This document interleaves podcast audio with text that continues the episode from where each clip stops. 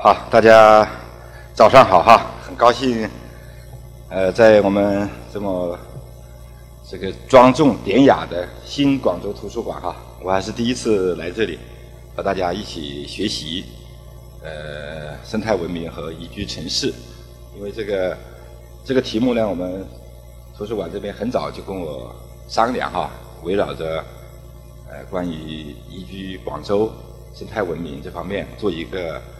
讲座，那我呢就想，也想了一下这个题目怎么去讲哈，所以我我今天呢就想从我们传统的生态文明讲环境，对吧？讲环境，我想拓展一下宜居嘛，宜居就是要住得舒服，住得舒服除了有好的空气、好的山、好的水，那还要有好的房子，是吧？所以我想今天就把这个。宜居的这个范围适当的这个拓展一点，啊，拓展一点。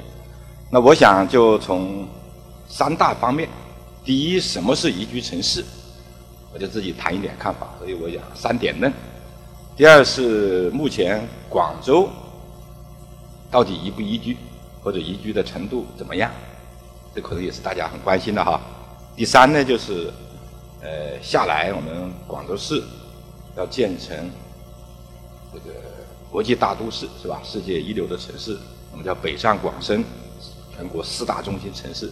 那广州，呃，要建成宜居广州，该怎么样做得更好？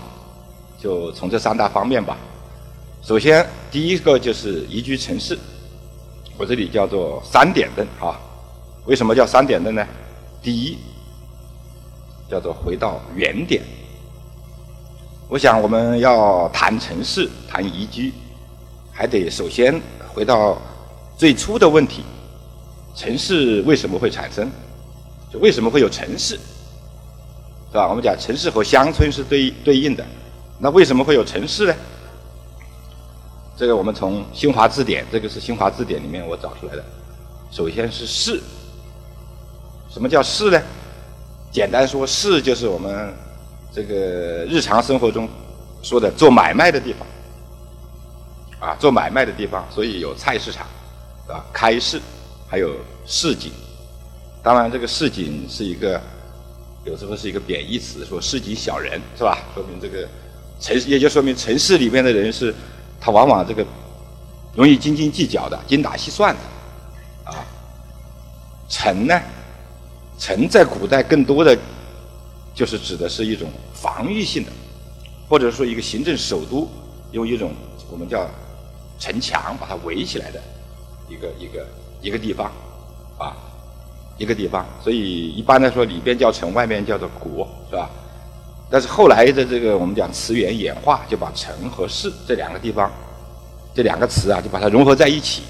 我们现代的汉语里面就把它叫做城市，古代是叫做市，啊。古代是叫做市，所以我这里呢就想城和乡，我简单的概括一下我们这个城市是怎么演变的哈。首先我们讲这个人类最初是住在这个乡村，是吧？住在乡村，以从事农业为主，从事农业为主。那么后来刚才讲了，那么农业有富余。是吧？有家里有多的东西，就要拿到我们讲早最早的那个集市上去卖，就有商，啊，有商。所以这个这个就是城市第一个第一种第一种类型的起源，就因市而成，就因市由小的做买卖的地方变成一个城市。那还有的呢，比如说我们的大庆市，大庆市它最初不是做买卖的。是因为那里发现了油田，是吧？对不对？我们的克拉玛依，它早期那里是一片荒漠，也发现了油田。还有我们很多地方，大同，因为地下发现了，我不大同还不一样，有些地方发现了有煤，哎，就是因工，就是而是，因为有工业而形成的城市。所以这些城市，如果地下的油、地下的煤、地下的矿场挖完了。这个城市就就我们讲可持续发展就遇到问题，所以现在有一个词汇叫做资源枯竭型城市。那还有一些，啊，是古代的我们讲行政中心，哎，行政中心，它早期就设一个行政中心，啊，这也是因城而市的。还有的地方可能是一个军事要地，比如说我们天津市，天津市叫天津卫，早期呢就是一个防守的地方。所以城市的起源应该是还有其他的类型哈，我就把它总结，呃，有的是早期的做买卖的地方，后来不断不断演化，啊，变成一个城市。有些地方是原来是工业、矿产、军事、行政，啊，不管怎么样，城市发展起来，啊，它都是啊，包括我们讲最后完整的城市，它包括啊这样一些主要的内涵。所以早期的城市，或者说我们一个完整的城市，它有几个功能呢？一个是商业功能、生产功能、行政功能、文化功能，还有一个服务功能。服务功能就是我们要是。要吃饭呢，是吧？哎，这些这些服务业，文化功能就像我们今天的活动，是吧？唱戏的、看电影的、来做听讲座的这些功能叫文化功能。所以一个城市它的完整的功能是商工政文服务，这就是早期城市。那么随着这个城市扩大，规模的扩大，哎，那个这个范围受到这个这个限制，这个时候城市里面的工厂。制造业呢，就开始从市中心搬到郊外，啊，从市中心搬到郊外。比如说我们的我们的广钢，大家看广州吧，广钢搬搬出去了，是吧？北京的首钢搬出去了，哎，还有其他广州还有好多城市，我们我们早期的这个这个农药厂、氮肥厂等等，逐步的因为城市发展，这个制造业就开始搬出去，这个时候城市就。主要啊，剩下商、商业、政、文、服，它它演变成这样一些功能。那应该说，我们的广州市目前主要是以这样一种城市形态：商、政、文、服。当然，我们的广式化还在广州，是吧？所以这也是很多学者说，呃，希望我们的广式化早一点搬走，是吧？东部地区这个这个发展环境会更好一些。再往下发展，那么随着城市进一步的扩张。那么一些生产性的，啊，一些生活性的，我们叫生活性的服务业，生活性的服务业主要是哪一些呢？就是住房，就是以住房为主的这样一些服务业。我们讲生这个服务业有四大类型吧，有生产性、生活性、分配性，就是交交通运输这些，还有一个行政，就是行政的服务。那么生生活性的服务业，这个时候就开始往郊区搬。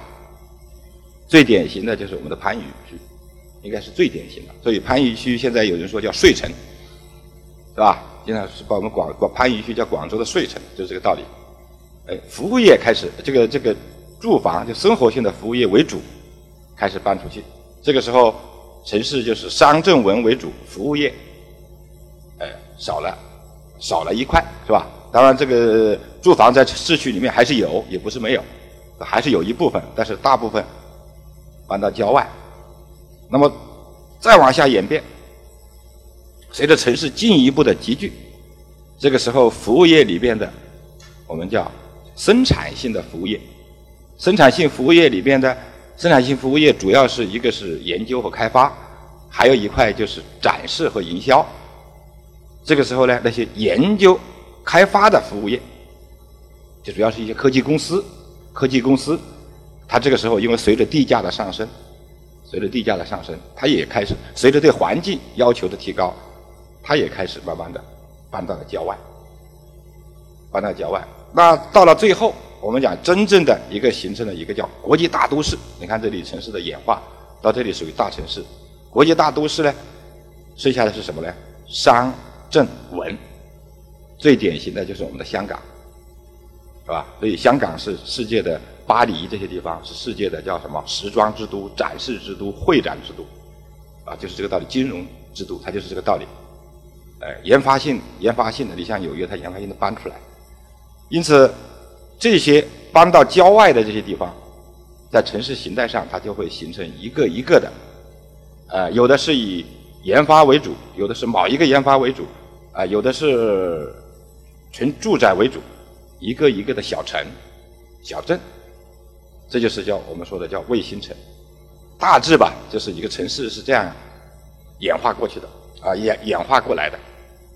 我们可以看到我们的广州，我个人觉得大概处在这个阶段，还没有真正演化成我们讲一个大都市啊。那我们来看一看，这是我从这个 Google Map 上面找的一些图片。这个这个距离是二十公里，我们看看哈，这是伦敦。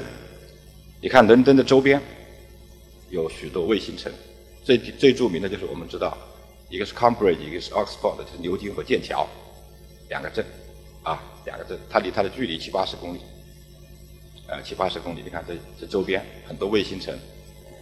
那同样的，我们就这个距离是二十公里。我们看看我们的广州，这个这个这个距离啊，我们来看看我把我们的这个这个城市形态和伦敦，我们就简单做个对比。你看我们这里二十多公里，真正广州市区，我们讲从那里到佛山市区，空间距离就二十公里。那我们现在还是密密麻麻的聚在一起，说明我们这个城市还没有演化，是吧？还没有散开。大家看这个图嘛，是不是？还没有散开。我们再来看这个是，这是一个叫做 Guildford，就是吉尔福德的一个小镇。你看它的这个小镇的直径六公里，就是十二里路直径啊，基本上是一个圆的。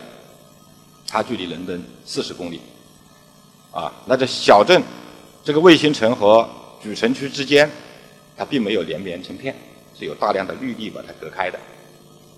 我们再来看，这个是距离伦敦四十公里，一个叫克劳利，它的这个小镇，这里还有一个机场呢，四点五公里，就是我们说的小镇啊。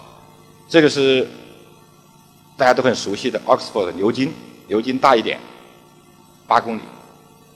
这是剑桥，啊，九十公里，它的这个距离大概是按照这个距离来看是五公里的一个镇。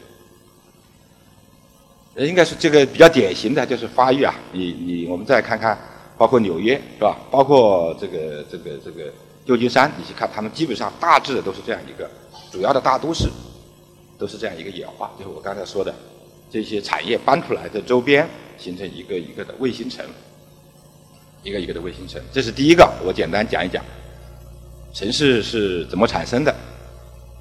第二个问题，我们要讲宜居城市。城市为谁而在？到底城市是我们叫为了谁？是吧？是为了人还是为了物？这个城市我们今天生活的地方，到底这个地方是人所生活的地方，还是一个物所啊被物所控制的地方？这可能是一个哲学问题啊！大家看看这个地方，这个房子是什么呢？啊，这是监狱，是吧？里边还比较齐全啊。这个地方呢，猪圈啊。那我们看看这里，这就是我们旁边的香港，叫龙屋，现在还有啊，是吧？哎，我们看看这个城市，这是很典型的，香港是最典型的，就是有其屋啊，居者有其屋，它肯定有屋，是吧？哎，跟或者甚至赶不上我们讲监狱，是吧？还没有这个养猪场的猪笼好，啊，还赶不上猪笼嘛？这个这个地方，这是我们来看看，这个是香港的，创造了很多啊各种各样的房子，这个叫棺材房。人一口棺材那么大嘛，哎，就是一个创造了很多这个棺材房，这个叫做叫汤房，就我们古代说杀猪的地方啊。就是就是就是很小的，他把它隔成一个一个的小间。这种这几种类型的房子在香港，尤其是这我们讲中下层，啊，大家可能去过香港都知道，是很普遍的一个现象，是吧？很普遍一个现象。你看这个是香港的蜂巢屋，这个不是我拍的，这个是网上我们找的，是吧？大家也可能都去看过，跟那个蜂巢差不多，是吧？密密麻麻，我们广州市好像有些地方也差不多，是不是？那我们看看这个是谁呢？这就是我们广州，大家就在我们旁边，珠江新城的旁边，猎德村现在还没有拆完，你就可以找得到。在我们再上面一点的石牌村可以找得到，是不是啊？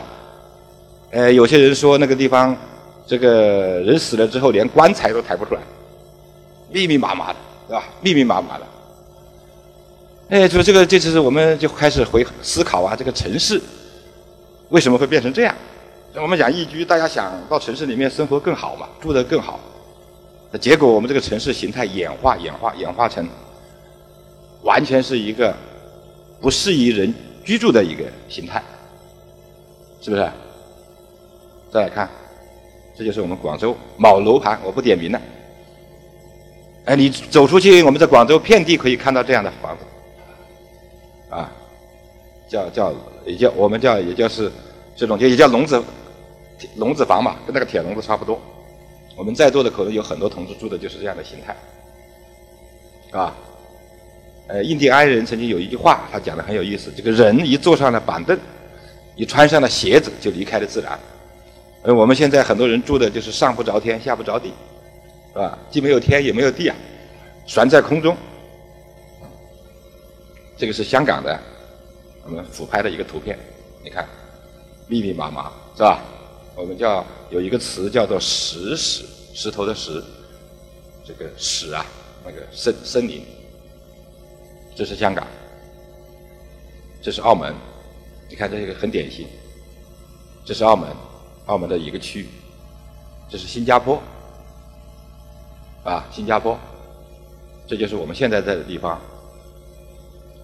广州，广州，啊，广州，这是我前天上午在办公室做这个 PPT 的时候，我自己在窗户那里拍了一张。我怕大家说我乱讲，这是我在我的窗户办公室的窗户那里，我的天河北啊，拍了一张图片。基本上是一个模子，是吧？就是我们这个中国的大城市，跟香港、新加坡、澳门这几个地方，基本上是一个模子，大致大同小异。上海、北京，这基本上差不多。中国的大多数城市形态，呃，都是这个，就是这个样子，一个密集，是吧？密集、高楼林立的，啊，这个这个石屎森林这样一个城市形态。这个城市形态在我们叫在一些学者里面叫做一种城市的异化现象，啊，叫做一种城市的异化现象。那我们现在再来看一看。就是到今天，我们二零幺五年中国的城市化水平到百分之五十左右，就是我们全国还有有一半的人是住在城市，还有一半的人是住在农村。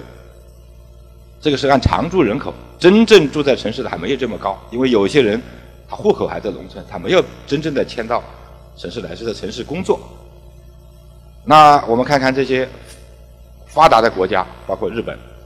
它基基本上有百分之八十九十的人是永久性的居在城市，啊，中国我们按照这个比例到二零五零年也差不多七八十的人会住在城市，现在有百分之五十，那还有百分之二三十的人，将来再到城市来，我们这个城市形态如果说还是这个样子，还是这样一个发展思路，那那怎么办呢？那只有继续往上往天上涨，是吧？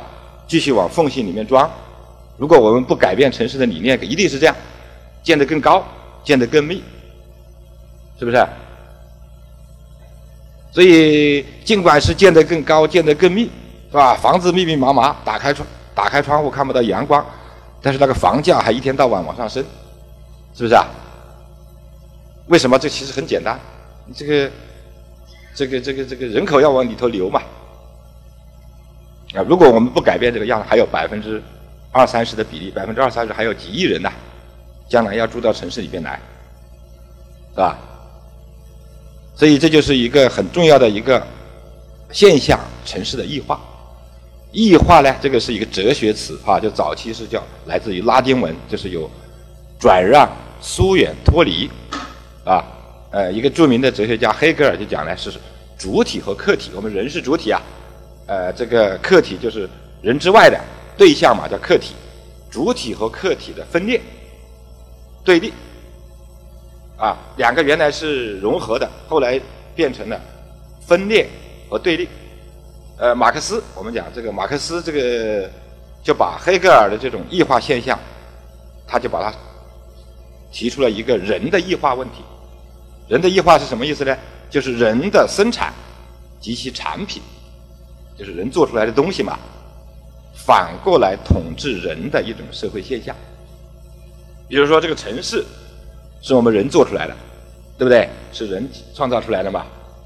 但是这个创造出来的这个城市反过来把人统治了，人本来是城市的主宰，那么演化之后呢，变成了这个客体的这个城市，反而把人主宰了，人成了城市的奴隶，讲的是这样一种现象，是不是？哎，就是我们是每一个人生活在城市里面，你是无能为力的，你不能抗拒的，你是被一种无形的力量控制着。啊，每一个人，你我们都想这个城市环境好一点，都想宽松一点，但是谁都做不到，就被一种无形的手控制住了。就这样一种现象，叫做城市的异化，啊，城市的异化。那这个这个这个这个关于人的异化是吧？这个马克思他的观点，他是异化是社会现象同阶级一起产生的，所以他当时讲人的异化的时候。就最后演变出一种阶级的斗争，啊，阶级的斗争。那他提出的这个异化就是人的能动性。我们讲人有能动性嘛，主观能动性，我可以去改变，啊，我可以想办法去发现不行，我可以改过来。但是这个人的能动性丧失了，遭到异己的物质力量或精神力量的奴役，从而使人的个性不能得到全面发展，只能片面发展，甚至畸形发展。就是我们刚才说的，城市最后就最后演化出那种农屋、汤房、呃棺材房。这个棺材房的问题不光香港有，在广州我们做过调查，也有些地方，包括在我们天河这里有些地方，原来一户三房一厅，他把里面隔成了十几间房，啊，八十平方，它里面搞出八九间房，分别拿去出租。后来政府不允许，但是现在还有。那基本上每一个房也差不多就是一个我们说的棺材房，很小一几平方，刚好放一张床，啊，就变成这样一种现象。所以关于城市的异化有大量的研究，比如说这篇文章就谈论了城市异化和空间拜物教的问题，是吧？哎，讲到这个，那么我我我我就来按照我的逻辑，我就来分析哈。那么这个。这个城市的异化主要是什么原因呢？就是物的目的，我把它定位为物的目的。物就是资本，是吧？资本的逻辑就是资本的逻辑。我们讲资本的一个最基本的特点是要什么？盈利，是不是？有马克思说资本是血淋淋的嘛？资本就是要赚钱，就简单说，它就是要赚钱。物的目的和人的目的，人的目的就是我们讲生活的逻辑，是人的目的就是想生活的更好。资本的逻辑就是为了赚更多的钱，所以它两个在这个里头呢，就构成了一对矛盾。资本想去赚钱，人想活得更好，是吧？这个城市发展过程当中，结果这两个东西产生了冲突之后，资本占了上风，就是我们这个人被资本所控制了，是吧？被外在的力量控制了，是吧？资本的逻辑，我在讲，它就是单位。空间的利润最大化，是吧？一平方，这个这一平方的空间，尽量赚更多的钱，所以那个房子就会越做越高嘛，是不是？你地下的面积五十平方，如果你做一做一间房，那你只能卖一间房的房子；但是如果你做五十层，你可以卖五十间的房子出来，是不是？是不是这个逻辑啊？所以为什么它有越做越高呢？哎，你这个一百平方的地方，如果说你有七十平方是做房子，还有三十平方做绿化地，是很好的。哎，但是不啊，我把八十平方、九十平方都做成房子，留十平方做绿化地，为什么？我做成房子的地方越多，赚的钱就越多嘛。这个很简单道理就是这样来的，是不是？所以生活的逻辑和资本的逻辑，两个是一对矛盾，这就是。我讲城市异化的问题是吧？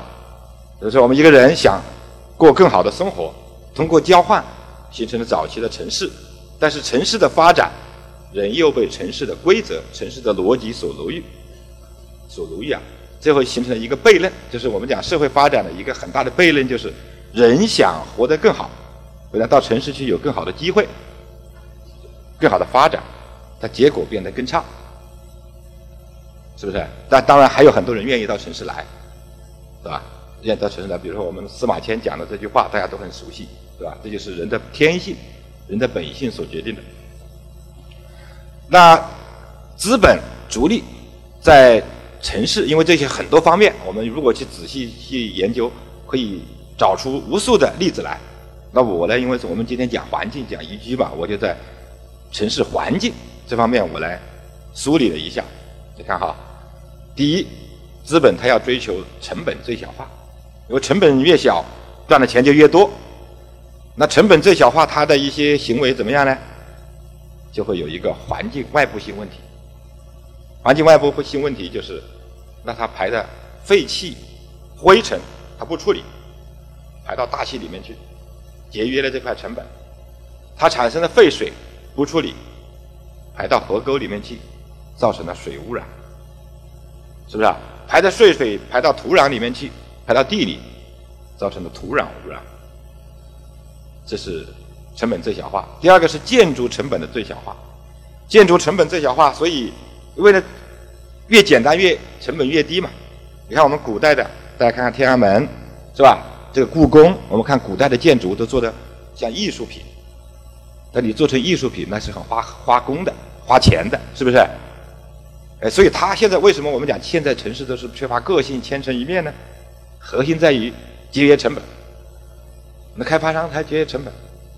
呃，要在这个门里面雕很多这个雕梁画栋，是吧？要做的很漂亮，做成各种个性，要去花很多钱请设计师来设计，是不是？你你你那些小的那些装饰品，它不能够规批批量化生产，它一件一件的做，成本很高。哎，现在我们讲标准化的产品最快，是吧？呃，几天就做完了，所以成本最小化。第二个是资本空间的最大化。就是资本和人来争城市有限的空间，那表现的第一个现象就是占用土地空间，表现为城市的绿地和工地减少，是吧？肯定是这样的。刚讲绿地工地了，所以城市就自然演化的逻辑就向空中发展，形成了我们刚才讲的高楼；向地下发展，形成了地下商场、地铁、地下建筑。再一个。紧密的发展，就形成了我们现在所看到的握手楼，是吧？就是这种城市的形态。微型公园，路做的很窄。在讲广州，这个说这个广州这个道路哈，包括香港，你看那个路都做的做的非常窄。你看我们广州是几条东西的主干道，在除了市区，除了这个环城，它是收费的，然后就到广园。广元路稍微宽一点，三车道；下来的环市路，主车道是两车道；在东风路三车道，在中山路又是两车道；沿江路两车道。你看东西的这个，我们讲在城北这一块，这么大一个几十这个几百万人，这个这个这个纵横流动的很窄的道路，啊，很窄的道路，所以你导致堵车啊，就是这个原因，就是这样产生的。